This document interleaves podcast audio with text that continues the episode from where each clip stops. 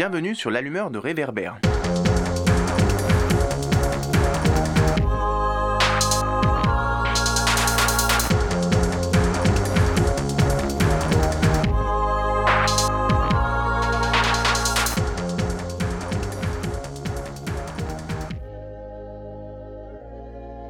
Bonjour à toutes et à tous, je suis David Brites. C'est moi qui animerai ce nouvel épisode du podcast de l'allumeur de réverbère. Aujourd'hui, nous allons tourner notre lanterne sur la situation difficile de la jeunesse qui est au centre de l'actualité dans le contexte de la crise économique que l'on connaît depuis mars 2020 avec la pandémie de Covid-19. Bien entendu, il n'y a pas une jeunesse, mais des jeunes, et c'est bien sur la situation de celles et ceux qui pâtissent le plus de la crise, dépourvus de sécurité de l'emploi ou privés de certains minima sociaux, dénués également de tout patrimoine significatif, que nous allons nous pencher. Je commence par vous laisser avec Sabina Isenan, économiste, chercheuse et maître de conférence à l'Université de Paris, que nous avions eu la chance d'interviewer en visio le 30 mars dernier à propos de la réforme de l'assurance chômage. C'était le neuvième épisode du podcast que vous pouvez toujours écouter notamment en allant sur le site du blog. Ce jour-là, nous avons profité de cet entretien avec Sabina Isenan pour l'interroger sur le RSA jeune qui a été au cœur de l'actualité récente à l'Assemblée nationale. Pour rappel, la majorité macroniste a rejeté le 18 février dernier la proposition de loi du député PS Boris Vallaud pour la mise en place d'un minimum jeunesse. La proposition regroupait deux éléments, à savoir un revenu de base ouvert à partir de 18 ans, automatique et dégressif, et une dotation en capital de 5000 euros. Le 23 mars 2021, c'est le député LFI François Ruffin qui déposait lui aussi une proposition de loi visant à étendre le dispositif du RSA aux 18-25 ans, et évidemment son texte a eu auprès des députés LREM aussi peu de succès que celui du député Vallaud. Je rappelais par ailleurs à Sabina Isenan qu'au sein des économistes atterrés, collectif dont elle est membre, le principe même du RSA jeune ne faisait pas l'unanimité et je l'interrogeais pour avoir son retour sur le sujet, ainsi que son sentiment plus globalement sur la situation de la jeunesse à l'aune de la crise, si tant est qu'on puisse parler de la jeunesse en général. Nous commençons donc avec sa réponse et son expertise. Très bonne écoute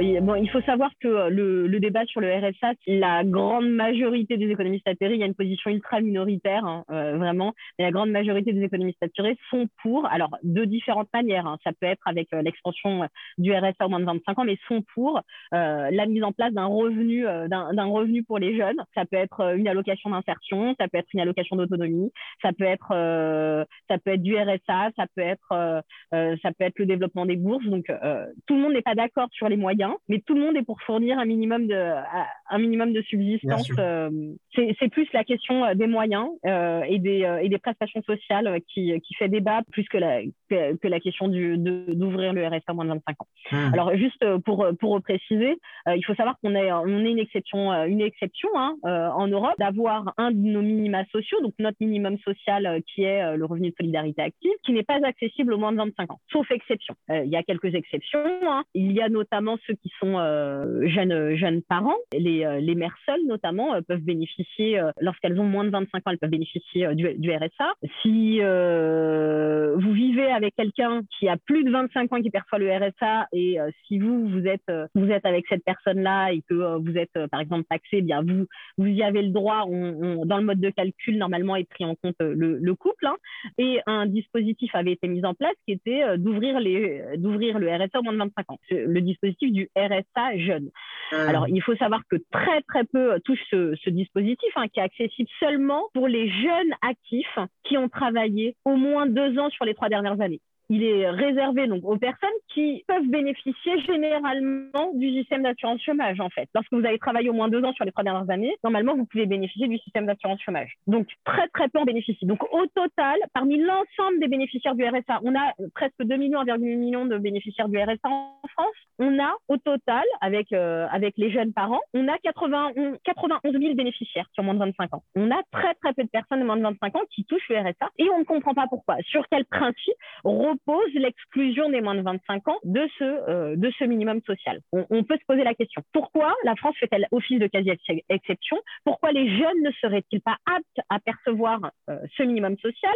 Et pourquoi on laisse tant de jeunes sans filet de sécurité? Donc, on, on, retrouve souvent les débats, hein, les mêmes débats, les mêmes anciennes. Fournir un revenu aux jeunes, eh bien, selon eux, ça découragerait les jeunes à accepter un emploi. J'ai même entendu le fait que fournir un revenu aux jeunes, ça les désinciterait à effectuer des études. Donc, on oublie que les études les plus prestigieuses en France, que ce soit normal sup ou polytechnique, permettent de percevoir un revenu qui est bien supérieur au RSA. Donc, et pourtant, ça ne les décourage pas à effectuer des études.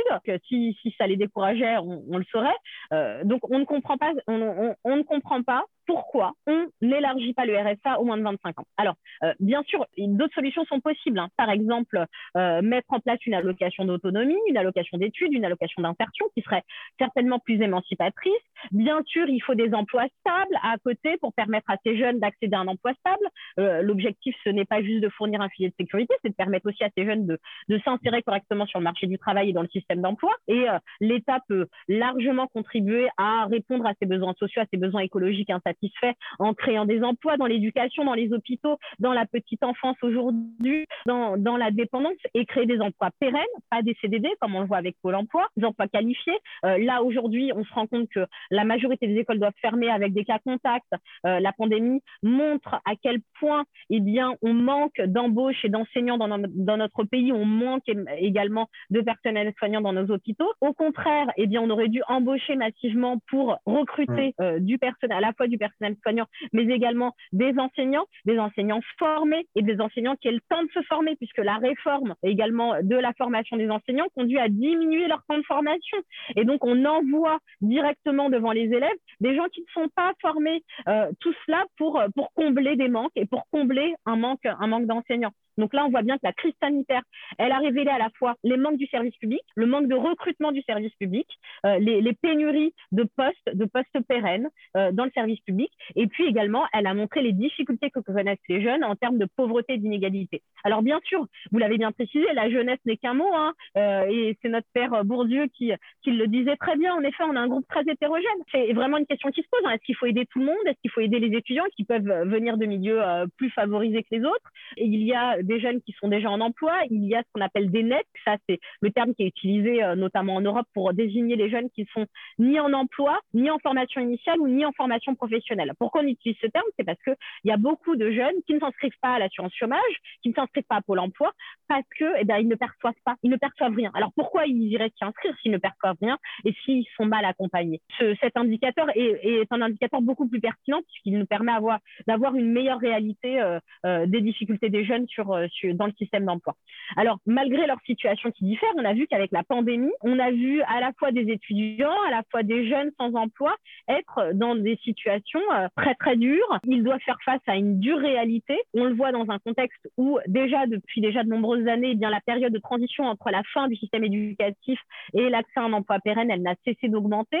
Euh, aujourd'hui, on a plus d'un jeune sur cinq qui vit sous le seuil de pauvreté.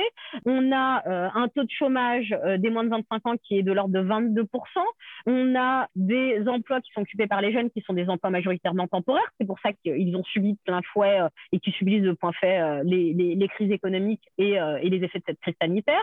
et les aides financières sont insuffisantes. Donc, d'une part, non-accès au, au, au, RSA, mais au-delà de ça, si on prend les autres aides qui existent aujourd'hui à l'heure actuelle, ils ont le droit à quoi? Donc, si on prend les jeunes les plus vulnérables, les jeunes les moins qualifiés, qui sont au chômage, qui n'ont pas d'emploi, etc., eux peuvent percevoir ce qu'on appelle la garantie jeune. Donc, la garantie jeune, elle est versée par les missions locales. Donc, il faut rappeler que les missions locales, ce ne sont pas des établissements publics, hein, ce sont des associations qui effectuent une mission de service public qui sont financés en partie par euh, le Fonds social européen, la région, les collectivités locales, qui doivent à chaque fois aller à la recherche de financement. Et donc, ils n'ont pas de financement pérenne. Donc déjà, c'est un problème. On demande aux missions locales d'assurer un service public d'accompagnement des demandeurs d'emploi et d'accompagnement des jeunes, et on ne leur donne pas les moyens pérennes de mener à bien leur mission. Et là, c'est un réel problème. Donc, la garantie jeune, elle existe, en effet, elle a été généralisée depuis janvier 2017, mais elle ne concerne que les jeunes les plus vulnérables. Elle n'est versée que pour une durée maximale de 18 mois et elle n'a été versée qu'à 100 000 jeunes. On est loin du compte, très très loin du compte. Pour les étudiants, si on prend ce qui existe actuellement, puisqu'on a vu euh, la, pandémie, elle a révélé que nombre d'étudiants devaient aller à l'aide alimentaire pour pouvoir se nourrir, qu'ils ne pouvaient plus faire de petits euh, boulots pour pouvoir euh, financer leur logement, eh bien, en effet, il y a un système de bourse sur critères sociaux qui existe. Mais ce système de bourse sur critères sociaux, si on regarde les chiffres de loin, on voit le premier chiffre on a plus de 37% des étudiants, environ 38% qui, des étudiants qui bénéficient de ce système de bourse. Alors on pourrait se dire plus d'un tiers des étudiants bénéficient de ce système de bourse. C'est formidable. Eh bien, on est loin du compte. Hein. On est loin du compte parce que on a huit échelons. D'accord? Si on prend l'échelon 0, le système de bourse, il va de l'échelon 0 à l'échelon 7. Donc, on a huit échelons. Et si je ne me trompe pas, l'échelon 0, c'est euh, on, ne paye pas de, de droit d'inscription, mais on ne reçoit rien. Alors maintenant, on reçoit quelque chose. Alors ça, a évolué néanmoins. Maintenant, on reçoit environ 100 euros par mois. Voilà, pendant 10 mois. Donc euh, auparavant, en effet, il n'y avait que l'exonération des, des, des, frais euh, d'inscription à, à l'université. Euh, maintenant, ça quelque chose, mais c'est peanut. Et donc vous avez donc l'échelon 7 qui permet de recevoir un peu plus, quasiment un peu plus de 500 euros par mois, un peu moins de 600 euros. Voilà, tout cela pendant 10 mois. et donc, si on exclut juste l'échelon 0, eh bien, le taux de boursier tombe à 10 on voit bien que le chiffre, il est vraiment à relativiser. Si on prend les trois plus gros échelons, 5, 6, 7, qui permet d'avoir une bourse supérieure à 450 euros par mois pendant 10 mois. Il y en a seulement 8% des étudiants qui en bénéficient. Donc on voit bien qu'on est loin du compte. On ne comprend pas pourquoi en France, les jeunes restent exclus d'un filet de sécurité. On remercie Sabina et Senan pour ces éclairages qui nous ont donné une bonne vue d'ensemble des dispositifs existants et de leurs limites pour soutenir les jeunes en situation de précarité. Le 19 mai dernier, toujours en, visio, nous avons échangé avec Adrien Liénard, 25 ans, étudiant depuis 2014 et depuis janvier 2021 vice-président de l'UNEF, l'Union nationale des étudiants de France, un des premiers syndicats étudiants. Avec lui, nous nous sommes concentrés sur la situation spécifique des étudiantes et étudiants précaires, sur les réponses apportées par le gouvernement à leur situation et sur les marges de manœuvre, souvent bien minces, dont les syndicats étudiants disposent pour se faire le relais des situations d'urgence et de détresse. Alors l'UNEF, bah, c'est l'Union nationale des étudiants de France. C'est un syndicat étudiant qui qui est assez vieux maintenant, puisqu'il a été créé en 1907. Et donc, euh, l'objectif de l'UNEF, bah, c'est d'accompagner de, les étudiants qui sont, euh, qui sont en difficulté euh, dans le cadre de leurs études, mais aussi de, de se battre et de se mobiliser pour, les conditions de vie, les conditions d'études des étudiants et faire aussi tout ce, qui est, représentation des étudiants auprès des institutions, que ce soit les, les établissements d'enseignement supérieur ou le ministère. Là, ces dernières semaines, on a beaucoup entendu parler de la précarité étudiante. Euh, on a vu euh, des images d'étudiants qui faisaient la queue aux distributions alimentaires. Euh, on a des cas d'étudiants qui se sont retrouvés dans des situations d'isolement ou, dans des, situations sociales telles qu'on a, on a vu des, cas de suicide ou de tentatives de suicide, ce qui dit beaucoup sur le, le niveau de détresse psychologique des étudiants. j'avais vu en, en préparant l'entretien, j'avais vu qu'apparemment il y a plus du tiers des étudiants qui étaient salariés au début de la crise et qui ont perdu leur source de revenus. Donc, ça fait une, perte de plus de 270 euros par mois pour certains. Euh, Est-ce que déjà, euh, vous, à l'UNEF, euh, ce phénomène de précarisation des étudiants à l'aune de, la crise du Covid, est-ce que c'est quelque chose que vous avez constaté? Alors oui, la, crise, elle a, fait exploser la précarité, c'est sûr. Par contre, la précarité, elle n'est pas apparue avec la crise. Et la précarité étudiante, elle était réelle même avant la crise. C'est-à-dire que souvent, avant, on parlait de précarité étudiante, on avait en tête peut-être deux, trois cas un peu spécifiques. En tout cas, le problème, la situation avec la question de la précarité étudiante, c'est que c'est quelque chose qu'on considère dans la société comme étant normal. On considère que c'est normal d'être étudiant et de galérer. Et sauf qu'en fait, pendant la crise, on s'est rendu compte, enfin, en tout cas, euh, médiatiquement et dans la société, on s'est rendu compte que, en fait, la précarité étudiante était quand même assez grave. Même le terme galérer, il est un peu connoté. On dirait que c'est une vie de bohème, alors qu'en fait, euh, ça veut dire euh, se limiter au niveau de, de, de la bouffe, ça veut dire compter ses sous à la fin. Oui, c'est ça. Oui, si je caricature un peu, on considère qu'être étudiant, vivre dans un 9 mètres carrés et, manger uniquement des pâtes, c'est naturel. Mmh. sauf que dans la réalité, c'est, ça ne l'est pas. Et nous, on se bat pour que les étudiants aient de meilleures, de meilleures conditions de vie. Et notamment, euh, chaque année, comme je disais, on fait une étude sur l'évolution du coût de la vie. Et en fait, en 10 ans, euh, le coût de la vie étudiante, il a augmenté de plus de 25%. Donc, mmh. euh, il y a eu certes une explosion avec la crise, par contre, c'est pas c'est pas nouveau quoi. C'est pas mmh. quelque chose qui est apparu là avec la crise de Covid. Euh, Est-ce que c'est possible de faire un portrait type de l'étudiante ou de l'étudiant précaire Est-ce que typiquement c'est plutôt une fille, plutôt un garçon, plutôt coupé de sa famille, plutôt travaillant à côté mais qui a perdu son emploi dans le cadre de, dans le contexte de la crise Est-ce que ça c'est possible de faire Ou est-ce que c'est il y a trop de diversité dans les cas d'étudiants précaires Le ouais, le profil type il reste il risque d'être effectivement un peu compliqué parce qu'il y a, il y a, bah, pas mal de diversité dans les étudiants précaires mmh. et surtout il y a différents types de, de précarité. Par contre, ce que je peux faire, c'est vous dire un peu les publics d'étudiants qui sont parmi les plus précaires. Pierre Bah, déjà, mhm. vous avez les, les étudiants étrangers parce qu'ils ont accès à très peu d'aide sociale. Et en plus de cette précarité financière, il y a une précarité administrative, c'est-à-dire toute la question des titres de séjour, des visas qui doivent euh, sans cesse renouveler. Et le fait de valider son année, ce n'est pas quelque chose qui assure derrière d'avoir un renouvellement des titres de séjour. Après, effectivement, vous avez euh, la question de l'accès, euh, l'accès à la santé aussi qui touche, qui touche un certain nombre d'étudiants. Et ça, ça, par exemple, quand je disais la précarité, elle est normalisée pour les étudiants, c'est-à-dire on considère que le fait de ne pas aller chez le médecin quand on est étudiant, c'est quelque chose qui est, qui est normal parce qu'on est jeune, mmh. on est en bonne santé, etc. Sauf que là, avec la crise, on a bien vu qu'il y avait plein de soucis, euh, notamment au niveau de la santé mentale des jeunes. Et donc, euh, tout ça, en fait, c'est des sujets qui, sont, euh, qui touchent la précarité au sens général. C'est-à-dire que la précarité, souvent, on, on, la voit comme on a des difficultés à manger ou à payer son loyer. Mais en réalité, ça se matérialise par plein d'autres choses. Ça peut être la question de l'accès à la santé, ça peut être se priver de, de culture ou de loisirs, même hors période de crise, des personnes qui n'ont pas l'argent pour faire des loisirs et qui finalement passent toutes leurs études à juste payer leur loyer, se nourrir et qui n'ont aucun divertissement derrière. Quoi. Euh, là, il y a eu plusieurs réponses euh, du gouvernement depuis, euh, depuis un peu plus d'un an. J'avais vu qu'il y avait une aide de 150 euros en décembre 2020 qui avait été octroyée pour l'année universitaire en cours au bénéfice des boursiers. Il y a un gel, donc c'est pas une baisse, c'est au moins il n'y a pas de hausse. Il y a un gel du montant des loyers Crous. Il y a un ticket U à 1 euro pour tous les étudiants, un gel des droits d'inscription pour la seconde année d'affilée. Alors, il me semble qu'il y a aussi eu une initiative assez récente par rapport à, à l'appui psychologique des étudiants. Il me semble une, euh, une aide pour euh, je sais plus combien de, de, de rendez-vous euh, psy pour les étudiants qui le demandaient ou quelque chose comme ça. Bon, déjà, tout ce paquet de mesures d'aide du gouvernement, qu'est-ce que vous en pensez? Déjà, euh, le la problématique que nous, on y voit, c'est que, comme je disais, la, la, précarité étudiante, elle est structurelle. Elle date de longtemps et elle s'installe longtemps. Le problème qu'on a avec les mesures du gouvernement, ce sont des mesures d'urgence. Donc, euh, certes, ça peut aider un certain nombre d'étudiants à l'heure actuelle. Le problème, c'est que c'est très court-termiste. Mmh. Et c'est-à-dire, le gouvernement réagit en disant euh, on a une crise qui est médiatisée, on va répondre avec euh, des mesures à court terme et parfois même des mesures qu'ils surmédiatisent par rapport à leur efficacité. Je vais prendre deux exemples. Le premier, c'est celui du restaurant universitaire à 1 euro. Donc ouais. euh, en France, on a à peu près 2,7 millions d'étudiants. Par contre, il n'y a que 800 structures de restauration du Crous. Mmh. Donc il y a tout un tas de territoires où il n'y a pas de structure de restauration du Crous et donc pas d'accès au restaurant universitaire à 1 euro. Ça, c'est lié bah, au fait qu'on sous-finance le service public des Crous depuis des années. Mmh. La deuxième chose, c'est la question du, du chèque euh, psy à 1 euro. Euh, déjà, c'est enfin du chèque psy, pardon, pas du chèque psy à euro, du, du chèque psy gratuit, euh, des trois séances gratuites. Euh, pour pouvoir y accéder, il faut déjà, il faut avoir en fait un, un, certificat médical de médecin généraliste pour pouvoir entrer -hmm. dans ce programme-là.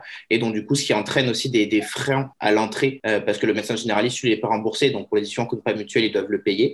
Ah, et ensuite, ouais. pour les étudiants qui ont vraiment besoin d'un suivi psychologique, trois séances, ça ne suffit pas. Et donc mmh, du coup, la question, ah, c'est oui. qu'est-ce qu'on fait après les trois séances, quoi. Du, du, coup, le, le, le, discours porté par l'UNEF, c'est que c'est qu'il faut quoi comme mesure actuellement pour répondre et à l'urgence et de façon structurelle à la situation des étudiants précaires? Le, pro le problème qu'on a, c'est que là, on a une vision qui est très paternaliste, comme je disais. En plus d'être court-termiste, ces visions sont très paternalistes. C'est-à-dire qu'on considère que les étudiants, on ne va pas forcément augmenter les aides directes. Nous, c'est ce qu'on demande globalement, une augmentation des aides directes, c'est-à-dire une augmentation des bourses euh, et du nombre de boursiers pour pouvoir okay. permettre, en fait, c'est mmh. ça, bourse, aide de logement, augmenter les montants pour plusieurs raisons euh, déjà parce que, comme je disais, la précarité étudiante, euh, elle a de multiples conséquences. C'est pas que sur la question du logement, c'est pas que sur la question du, euh, de la restauration, c'est pas que sur la question de la santé mentale. Parfois, un étudiant peut avoir besoin d'accéder à un médecin pour autre chose que, que des soins psychologiques. Il n'a pas les capacités financières. Parfois, un étudiant, je ne sais pas, moi, il a besoin de son permis pour pouvoir aller en cours parce que parce qu'il habite dans une région où il y a peu de transports en commun. Il a besoin de pouvoir le payer. Et donc, en fait, de, les difficultés étudiantes, elles sont multiples. Et donc, c'est pour ça qu'il faut donner des aides financières directes pour que chaque étudiant en fait bah, euh, puisse dépenser là où il en a besoin. Le problème qu'on a, c'est qu'on a une vision qui est paternaliste en disant on va pas augmenter les aides directes, on va choisir quels sont les problèmes des étudiants et du coup on va choisir comment y répondre. Et donc du coup on considère par exemple qu'il y a un problème de, d'accès à l'alimentation, ce qui est vrai pour le coup. Et donc du coup on va mettre en place le ticket restaurant universitaire à 1 euro au lieu d'augmenter euh, au lieu d'augmenter les, les, aides directes. Sauf que le, le souci qu'on a, c'est euh, comme je disais tout à l'heure, tous les étudiants qui ne sont pas à proximité d'un, restaurant du Crous pour pouvoir accéder au, au, au, enfin, au ticket RU à 1 euro, mais aussi de manière générale toutes les dépenses nécessaires qui ne sont pas de l'alimentation. tous les biens de produits, les produits de première nécessité ne sont pas nécessairement de l'alimentation. L'UNEF, c'est un syndicat étudiant, donc ça veut dire qu'en soi, c'est un corps intermédiaire. Donc quand on dit corps intermédiaire, c'est-à-dire que c'est un corps intermédiaire entre les étudiantes, les étudiants et le pouvoir. Pouvoir au sens large, c'est-à-dire que c'est les directions d'établissement, c'est le gouvernement. Comment l'UNEF, puis les autres, les syndicats étudiants en général, comment en ce moment, de façon très concrète, vous faites le relais de, des revendications ou des besoins ou de l'urgence vis-à-vis du pouvoir, justement, euh, vis-à-vis des différents, du, pouvoir au sens large à différentes échelles? Ouais, En ce moment, c'est assez, euh, assez complexe. Euh, on a quand même un, gouvernement qui, méprise les jeunes, euh, qui a passé une longue phase aussi à mépriser les, organisations euh, représentatives, que ce soit celles des étudiants, même les corps intermédiaires de manière générale dans la société. Hein je pense que le plus gros exemple de ça, c'est quand même un gouvernement qui ne reçoit pas les organisations représentatives des étudiants, mais qui par contre fait des, des lives avec des influenceurs sur les réseaux sociaux pour dire qu'il s'adresse aux jeunes. Et donc, du coup, là, on a vu qu'on avait un gouvernement qui était entièrement dans la communication et pas forcément dans le dialogue. Donc, en effet, l'échange avec le gouvernement gouvernement il est, il est complexe euh, parce qu'on a un gouvernement qui, qui, est assez, assez fermé à la question de la discussion avec les corps intermédiaires, si ce n'est pour euh, nous, nous inviter et euh, présenter leur programme en disant que tout, tout a été répondu et qu'il n'y a, a, aucune critique à soulever. Et donc du coup, c'est pour ça que, en tout cas, nous à l'UNEF, c'est pas le choix de toutes les organisations, mais nous à l'UNEF, et c'est d'ailleurs quelque chose qui ne date pas du gouvernement, on fait le choix aussi de se mobiliser, se mobiliser notamment bah, dans la rue, sur les universités, parce qu'en fait, se faire entendre, c'est pas seulement aller dans un rendez-vous au ministère et présenter présenter, euh, et présenter les, la situation des étudiants et, les propositions qu'on peut avoir. C'est aussi se mobiliser pour pouvoir créer un rapport de force et pouvoir se faire entendre aussi, notamment en médiatisant euh, toutes les questions de précarité étudiante, de précarité dans l'enseignement supérieur, d'accès aux études, enfin toutes les choses sur lesquelles on se bat au quotidien. Ça, ça, a été possible ça dans les dernières semaines ou dans les derniers mois, parce que le contexte il est un peu particulier en plus, euh, même pour pouvoir manifester. Ça a été possible ça de, de, se mobiliser un peu, parce que même le peu de, de manifestations qu'il y a manque un peu de visibilité, parce qu'on est l'actualité surtout dans les grands médias, elle est un peu euh, euh, elle est un peu pourrie, euh, soit par le contexte du Covid en soi, soit par euh, des trucs d'actualité qu'on nous ressort sur la sécurité, sur le terrorisme, sur l'islam, etc. Alors oui, nous, sur les mobilisations, on en a fait quelques-unes, notamment fin janvier et mi-mars. Bon, il n'y avait pas autant de monde que ce qu'on peut avoir en temps classique, mais, mmh. mais, mais c'était quand même important d'être là et de montrer en fait au gouvernement que c'est pas parce qu'on est en période de crise sanitaire que rouler sur les revendications des jeunes et sur la situation des jeunes sans qu'il y ait de résistance. Et après, la deuxième chose, effectivement, bon, après, nous, c'est aussi notre rôle de, syndicats de mettre, si je peux dire, à l'agenda médiatique les problématiques qui concernent les étudiants. Donc oui, parfois c'est un petit peu un petit peu compliqué parce que notamment euh, là on arrive en période euh, électorale, même si les élections présidentielles sont, sont dans un petit moment, euh, ça se prépare maintenant et donc l'agenda médiatique est de plus en plus occupé par par ces questions-là. Mmh. Mais c'est aussi notre rôle de, de, pouvoir le faire et notamment on, voilà avec la question de la précarité et des suicides, ça a été médiatisé en décembre janvier et parce qu'en fait, les, les suicides, ils sont pas apparus à cette période-là. Il y en avait déjà, sauf qu'avant, ça ne quittait pas forcément la, la presse, la presse régionale ou la presse locale qui euh, disait qu'il y avait un étudiant retrouvé mort dans sa cité universitaire. Euh, mmh. Voilà, les suicides, ils existaient déjà avant. Juste, ça, n'avait pas d'écho national nécessairement. Mmh. Là, ça en a eu. Euh, toutes les questions de nous, de réforme des bourses et tout qu'on porte. la ministre, ça fait quand même trois fois qu'elle a promis une réforme des bourses depuis 2017. On l'attend toujours. Donc, tout ça aussi, c'est notre rôle de médiatiser ces questions-là. Et enfin, par-delà les, les médias, on va dire un peu classiques, ben, il y a tout, notamment les réseaux sociaux qui sont quand même assez forts. Et sur la côté de mobilisation, euh, on a pu voir effectivement que sur les réseaux sociaux, en période de Covid, c'est aussi quelque chose qui était important euh, de mobiliser. Nous, ça nous a permis de toucher euh, beaucoup d'étudiants et, de, on va dire, de regrouper un peu toute la colère qu'on peut mmh. avoir en tant qu'étudiant par rapport à notre situation. Ça permet aussi d'interpeller justement bah, des médias qui voient qu'il se passe quelque chose sur les réseaux sociaux. Ça a été le cas notamment, l'exemple type de ça, c'est la mobilisation des, des BTS pour le contrôle continu ou encore des, des, étudiants en santé sur la question de la réforme de santé.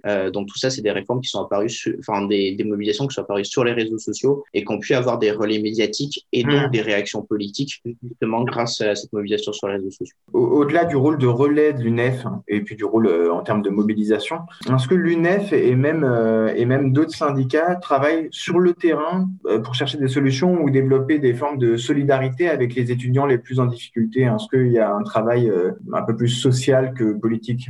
Alors oui, euh, déjà nous, ça fait très longtemps qu'on accompagne les étudiants qui sont en difficulté, euh, c'est-à-dire c'est un peu le rôle de syndicat classique, un étudiant qui va être soit en difficulté financière, soit qui peut avoir une problématique euh, envers son examen par exemple, enfin envers mhm. son examen, envers son établissement de manière générale. Nous, on est là, on fait ce rôle de, de représentants syndicaux, de l'accompagner et de le défendre. Par contre, avec la crise, on s'est mis à développer des actions qu'on ne faisait pas nécessairement avant, notamment les distributions alimentaires et tout l'accompagnement social qu'il peut y avoir derrière aussi pour trouver des aides, pour essayer de parfois de trouver un logement, parce qu'on des étudiants qui aussi dorment dans leur voiture. Et euh, donc tout ça, en fait, c'est des choses qu'on ne faisait pas avant, parce que nous, on considère que c'est pas notre rôle de syndicat, en fait, c'est le rôle du service public de faire en sorte que les étudiants, une, si je peux parler un peu franchement, qui ne créent pas de faim euh, dans leurs amphis. Quoi. Ça, c'est le rôle du service public, c'est le rôle du gouvernement. Malheureusement, vu que le gouvernement, il ne le fait pas euh, assez et qui s'y intéresse uniquement quand la question est médiatisée, parce que ça aussi, il faut le rappeler, hein, le, le, gouvernement, il a mis en place quelques mesures avec la médiation de la précarité. Par contre, toute sa politique depuis 2017, c'est de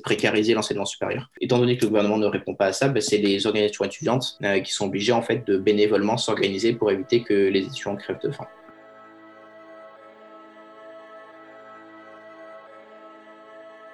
On remercie Adrien Liénard pour son témoignage, et après la situation des étudiantes et étudiants, nous avons voulu tourner notre lanterne sur la situation des moins de 25 ans en situation de précarité qui sont sortis du cadre scolaire et qui cherchent donc à s'insérer sur le marché du travail. Pour cela, nous avons rencontré à Bagnolet Pierre Villa, responsable de l'antenne de la mission locale pour l'insertion professionnelle et sociale des jeunes. Pierre Villa nous a apporté son point de vue sur la situation des 16-25 ans à l'aune de la crise économique dans un territoire, la Seine-Saint-Denis, qui connaissait déjà de lourdes difficultés avant l'apparition du Covid-19. Notre échange débute sur un rappel de ce qu'est une mission locale, structure que Sabine Aysenan, au début de cet épisode, avait déjà mentionné.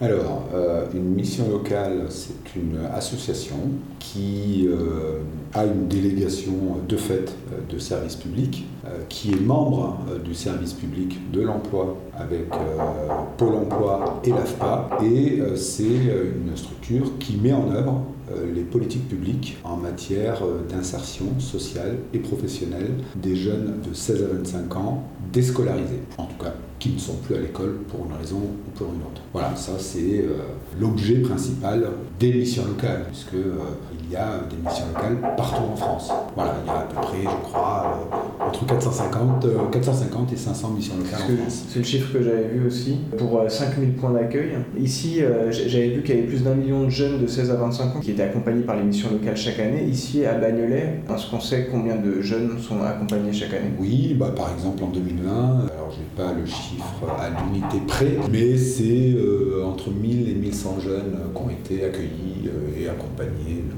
diversement selon les situations. Ici, on est dans l'antenne de Bagnolet, qui est partie intégrante d'une mission locale euh, plus vaste, qui, travaille sur plusieurs communes. Comment ça se structure exactement? À Bagnolet, l'antenne de Bagnolet est, est une des antennes de la mission intercommunale pour l'emploi des jeunes 4 93.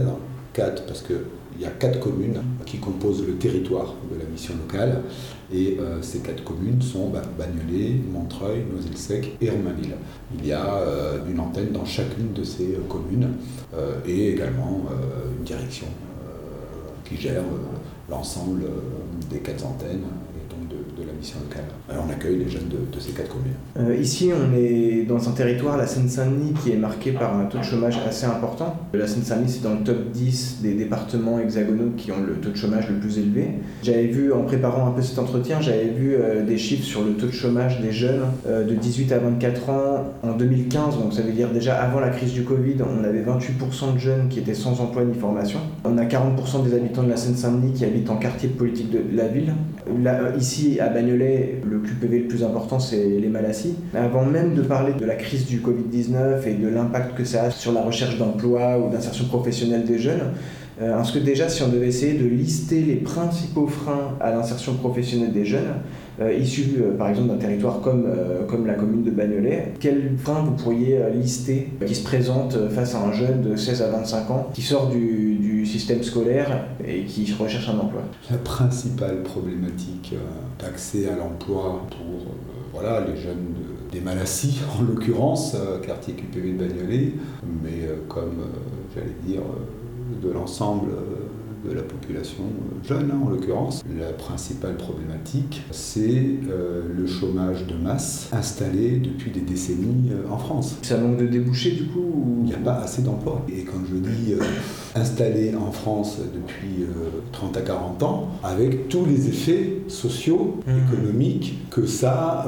a construit dans les familles, dans les foyers, pour les parents, pour leurs enfants, avec euh, une déstructuration, je ne sais pas comment le nommer précisément, mais un rapport au travail, un rapport à, qui s'est dégradé du fait de la dégradation de l'emploi. Je pense que c'est ça les principaux euh, problèmes. Quand vous avez euh, des familles, des, quartiers, on va dire ouvriers employés, hein, principalement, mmh. pas que évidemment, hein, mais bon, c'est quand même cette population-là qui est lourdement impactée hein, par, par, le chômage, par l'absence d'emploi quand vous avez cette population-là euh, qui, euh, dans les familles, dans les foyers, passe de situations précaires en chômage, euh, d'emplois mal, mal rémunérés, en licenciement, et que ça s'installe mmh. dans la vie des gens, eh bien, dans un contexte où il y a un chômage de masse, ça crée un rapport, j'ai envie de dire un rapport à la, à la vie active, qui, quand on, on, apprécie ce rapport indépendamment du contexte, crée effectivement des situations où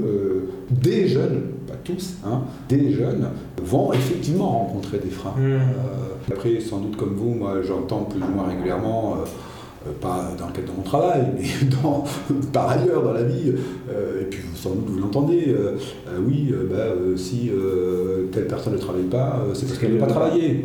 voilà, c'est des Elle n'a qu'à traverser la rue pour Oui, voilà, c'est ça, hein, c'est parce qu'elle ne veut pas travailler. si telle personne ne travaille pas, c'est qu'elle préfère mmh. toucher les allocations chômage, mmh. parce qu'on gagne davantage en touchant les allocations chômage mmh. qu'en allant travailler. ce qui n'est pas vrai. Hein. Bon, voilà, qui plus est quand on parle des jeunes, hein, parce que les les jeunes euh, sans activité, sans emploi, plus, plus précisément. Euh, je n'ai pas d'éléments statistiques, mais c'est euh, les moins de 25 ans, mais c'est une minorité, petite minorité de jeunes qui bénéficient d'une allocation chômage. De toute façon. Voilà, sur les plus de 5 millions de, personnes inscrites à Pôle emploi, mmh. vous en avez 40 à 50% qui touchent une allocation. et chez les jeunes, ça doit être encore beaucoup moins que ça. Étant entendu par ailleurs que pour ce qui est par exemple de Bagnolet, nous on accueille voilà, 1000 jeunes à peu près par an, et vous en avez euh, quoi 30, 40, 40% à peu près qui sont inscrits à Pôle emploi. Vous avez tout un tas de jeunes qui échappent à la statistique. C'est énorme, hein. mm. c'est énorme, mais ils échappent à la statistique parce qu'ils euh, n'y sont pas inscrits, parce que euh, ils estiment à tort ou à raison que ça ne leur apporte rien. De fait, ça ne leur apporterait pas une allocation chômage parce qu'ils ne réunissent pas les conditions pour pouvoir en bénéficier. En plus, vous avez, donc, comme je le disais, des, jeunes qui ne vont pas s'inscrire à Pôle emploi et aussi, et en nombre non négligeable également, vous avez des jeunes qui vont s'inscrire, mais pour rester inscrits à Pôle emploi, il faut pointer, qui vont se lasser, qui vont considérer que ça ne leur apporte rien, à mmh. tort ou à raison, qui du fait aussi, les agents de Pôle emploi, ce sont les partenaires de la mission locale, on mmh. travaille euh, le mieux possible avec eux. Hein. Mais l'institution Pôle emploi, c'est pas évident hein, pour les demandeurs d'emploi quand même. Hein. C'est pas évident. Moi, je me souviens d'une époque euh, sur euh, mon territoire ici, il y avait une agence Pôle emploi Il y en a beaucoup qui ont fermé sur le territoire. Voilà, bah, sur, l'île de France, je crois qu'on est passé de 250 agences hmm. à 125 il y a eu une réduction du nombre. C'est pas proportionnel à la baisse du demandeur d'emploi, donc c'est un peu. Non, non, il y a eu un plan de communisme modernisation. Bon, voilà. Euh, un plan en fait de, rationalisation. voilà, un plan de suppression, euh, de dégradation du service public de l'emploi. Euh, donc tout a été regroupé à Montreuil, l'agence de Montreuil, la direction, et puis Pôle Emploi, au-delà de la direction de Montreuil, a réorganisé l'activité et la relation à, Pôle Emploi des demandants d'emploi, tout âge et en particulier les jeunes, est rendue plus compliquée. Vous allez le matin à Pôle Emploi à Montreuil, vous avez 100 euh, mètres de queue hein, avant de pouvoir euh, accéder euh, à l'agent d'accueil. Donc si ça ne vous rapporte pas derrière une allocation ou voilà, une recherche efficace voilà, si ça si ça vous offre pas un service qui vous est utile, bah, pourquoi vous iriez? Voilà. Et ce phénomène-là, chez les jeunes en particulier, il est massif. Est-ce qu'on peut déterminer un profil type Par exemple, le, public que vous, voyez, les, les 1000 jeunes à peu près qui passent à la mission locale chaque année, est-ce que c'est possible de faire un profil type ou est-ce que c'est trop divers? Grosso modo, sur le niveau de qualification, par la plus importante des jeunes, ont un niveau euh, bac. Bac euh, général, bac pro professionnel, bac technologique, obtenu ou pas. Ce niveau-là représente la, la, part la plus importante des jeunes qu'on accueille. Alors, je ne sais pas, sur les 1000 jeunes, ça doit représenter 30, 40%, quelque chose comme ça. Après, on accueille aussi des jeunes qui ont un niveau inférieur, mmh. arrêtés en troisième ou en première année de bac pro. Après, sur le profil, euh, sociologiquement parlant, bah, c'est des enfants de familles d'ouvriers d'employés, mmh. hein, principalement. Hein. Pas que, mais mmh. principalement, parce que c'est à l'image de la population euh, de la ville. Et ce sont des, jeunes qui euh, ont besoin du service public que nous sommes, en mmh. tout cas de l'activité de service public que nous menons, pour les aider euh, dans leur démarche, parce que euh, dans euh, les exigences rapport au travail, du marché de l'emploi, c'est des personnes qui n'ont pas de réseau, qui ne savent pas trop comment faire, qui se demandent à quelle porte frapper. J'ai rencontré régulièrement depuis le mois de mars des jeunes euh, qui ont perdu leur emploi en raison du Covid. C'est quel type de profil euh, d'emploi? Alors, moi, j'ai rencontré vraiment des jeunes euh, qui travaillaient dans la zone aéroportuaire de Roissy-Charles de Gaulle, notamment dans des métiers dans la sûreté, dans la manutention, mmh. alors sur des statuts de type intérimaire ou CDD. Leur mission n'a pas été reconduite parce qu'il y a eu une baisse de l'activité mmh. de la zone aéroportuaire de Roissy-Charles de Gaulle. Mmh. J'en ai rencontré un certain nombre. J'ai rencontré également des jeunes qui ont perdu leur activité dans la vente et la restauration, en raison d'une baisse, voire d'une cessation de l'activité dans ces, dans ces secteurs. Et effectivement, on a euh, constaté aussi un accroissement de l'accueil des jeunes diplômés. Voilà, Bac plus 2, Bac plus 5. On, a constaté ça, des jeunes euh, qui avaient terminé ou étaient en voie de terminer leurs études euh, et qui se retrouvaient dans des situations sociales compliquées parce que beaucoup d'entre ces personnes-là cumulaient études et jobs. Donc se sont retrouvés sans job et se retrouver dans des situations euh, sociales euh, compliquées. Moi, j'ai eu à recevoir euh, quelquefois des personnes qui terminaient leurs études, qui les avaient terminées, qui étaient par exemple en colocation et qui n'avaient plus de revenus pour payer le loyer, pour manger. Des personnes qui m'ont dit ça fait deux jours que je ne mange pas. Enfin, c'est hallucinant. Hmm. Donc là, ces personnes-là sont demandeuses d'aide sociale plutôt que. Oui, parce qu'ils sont dans l'urgence. Parce qu'ils sont dans l'urgence. Hmm. On a des dispositifs, nous, hein, pour répondre situations-là. Vous pouvez en lister quelques-uns des dispositifs bah, Par exemple, euh, toutes les missions locales hein, sont en mesure, et le font, et doivent même euh, proposer ce qu'on appelle le PACEA. Le PACEA, si vous P-A-C-E-A, c'est euh, entre guillemets une contractualisation administrative de la relation entre le jeune et la mission locale. Voilà, donc on contractualise administrativement, c'est validé par la mission locale, c'est validé par le jeune, c'est validé par les services de l'État. Et le fait d'être dans ce dispositif peut nous permettre, nous, euh, mission locale, peut permettre aux jeunes euh, de demander une aide financière qui est plafonnée annuellement à 2500 euros par an près. C'est 2000, alors 2500 c'est plus que ça, c'est 2900 et des poussières mmh, sur un an. Est-ce que les pouvoirs publics au sens large, hein, c'est-à-dire à toutes les échelles, il y a une réponse pour apporter un soutien aux missions locales? L'État a mis davantage de moyens à la disposition des missions locales. Jusqu'en 2020, mmh. l'enveloppe sur le papier hein, disponible pour chaque jeune était de 1500 euros par an. L'État a doublé l'enveloppe par an par jeune. Mmh. C'est de 1500 à 3000. 3000, c'est pas énorme. Hein. Enfin, l'enveloppe a été doublée. Euh, il y a la question de la garantie jeune. Donc peut-être vous avez entendu parler. Oui, justement, je voulais vous Voilà. Donc la garantie jeune, bon, c'est un dispositif maintenant euh, qui a été étendu euh, à toute la France, à toutes les missions locales. Hein. L'expérimentation a commencé en 2014. La mission locale de Carcassonne. Ça a été progressivement étendu et je crois que la généralisation date de 2017-2018. Donc toutes les missions locales font de la garantie jeune. Vous pouvez décrire le... La garantie jeune, c'est un accompagnement. C'est individualisé C'est collectif et individuel. ça dépend des missions locales, mais en général, c'est collectif et individuel. Il y a des ateliers collectifs, il y a du suivi de l'accompagnement mmh. individuel. C'est sur combien de temps Sur 12 mois maximum. On y rentre euh, sur constitution et validation d'un dossier qui réunit un certain nombre de pièces. Et c'est voilà, euh, un accompagnement avec l'objectif de conduire, d'amener, euh, de permettre d'amener le jeune à l'emploi ou à la formation mmh. qualifiante. Voilà.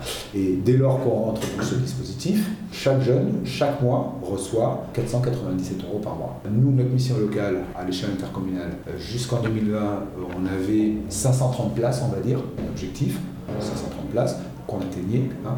Là, en 2021, l'État nous a demandé nous oblige. Hein. On est sous la tutelle de l'État, des communes, mais c'est l'État quand même qui donne mmh. hein. euh, Et euh, l'État nous a fixé de nouveaux objectifs. Mmh. On passe de 530 sur notre territoire à 1048, mmh. donc avec euh, des moyens financiers supplémentaires. Par ailleurs, le statut associatif nous permet de répondre à tel appel à projet, à tel autre appel à projet, et dans la dernière période, il y en a eu un certain nombre. De la région ou de Par exemple, du département. L'an dernier, et il l'a renouvelé cette année, fait un appel à projet qu'il appelle Plan Remont à destination des associations de l'ESS, l'Union solidaire. Euh, on en a bénéficié l'an dernier euh, et là, euh, on devrait en principe à nouveau en bénéficier mmh. cette année, dans des proportions qui ne sont pas négligeables hein, et qui nous mmh. ont rendu bien service déjà l'année dernière. Donc, qu'ici, le projet qu'on a déposé là auprès des départements et retenus veulent rendre un grand service encore. Euh, qu'est-ce qu'il faudrait faire pour globalement améliorer l'insertion professionnelle dans un territoire comme Bagnolet? Quelle piste de solution, quelle piste de réflexion est-ce que vous pourriez lister? Moi je pense que ce qui est important, c'est d'autant que possible, euh, structurer les relations euh, et le maillage entre les acteurs qui interviennent de près ou de loin sur les questions d'insertion des jeunes comme Bagnolet, euh, qui n'est pas une très grande ville hein, par ailleurs. Hein, euh, vous avez un certain nombre d'acteurs là-dessus. Hein, vous avez effectivement la mission locale.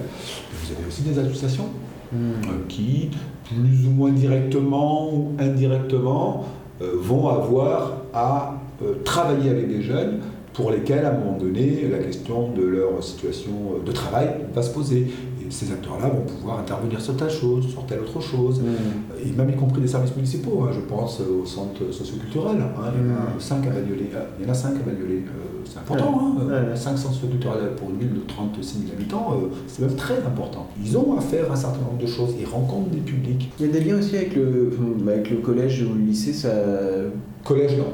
Collège, non. Alors, éducation nationale, oui, il y a des liens, notamment au travers de la MLDS, mission mm-hmm. de lutte contre le décrochage scolaire. Il y a même des liens euh, partenariaux opérationnels. D'accord. Il y a des jeunes qui sortent du système scolaire qui sont reconduits vers la Oui, parce que bah, l'État a mis en place un dispositif qui s'appelle obligation de formation, qui concerne les jeunes entre 16 et 18 ans, décrochage scolaire. C'est récent ça C'est tout récent. Ça se met en place là en 2021. Qui fait obligation aux missions locales de prendre en charge on copilote hmm. avec euh, la MLDS ce dispositif. Vous, enfin, à l'instant, vous, vous, parliez de la nécessité de renforcer les liens entre les différents acteurs qui travaillent sur question d'emploi. Aujourd'hui, c'est quelque chose qui manque un peu? Disons, si vous voulez, que... oui, je pense que ça manque. Il y a d'ailleurs euh, une réponse publique à ça. Je ne sais pas si vous avez entendu parler du PRIGE, plan régional d'insertion jeunesse. C'est organisé par l'État ou C'est l'État. Non, je ne connais pas. C'est récent aussi? C'est assez récent. Qui euh, bah, pose ce diagnostic et propose dans les territoires, de mettre sur pied une coordination des acteurs de l'insertion pour un meilleur accompagnement, etc. L'État y met quelques moyens financiers. C'est déjà un peu opérationnel? Alors non, c'est en cours euh, sur un territoire. C'est en cours euh, de discussion avec euh, les différents acteurs, reste ensemble, municipalité, mission locale.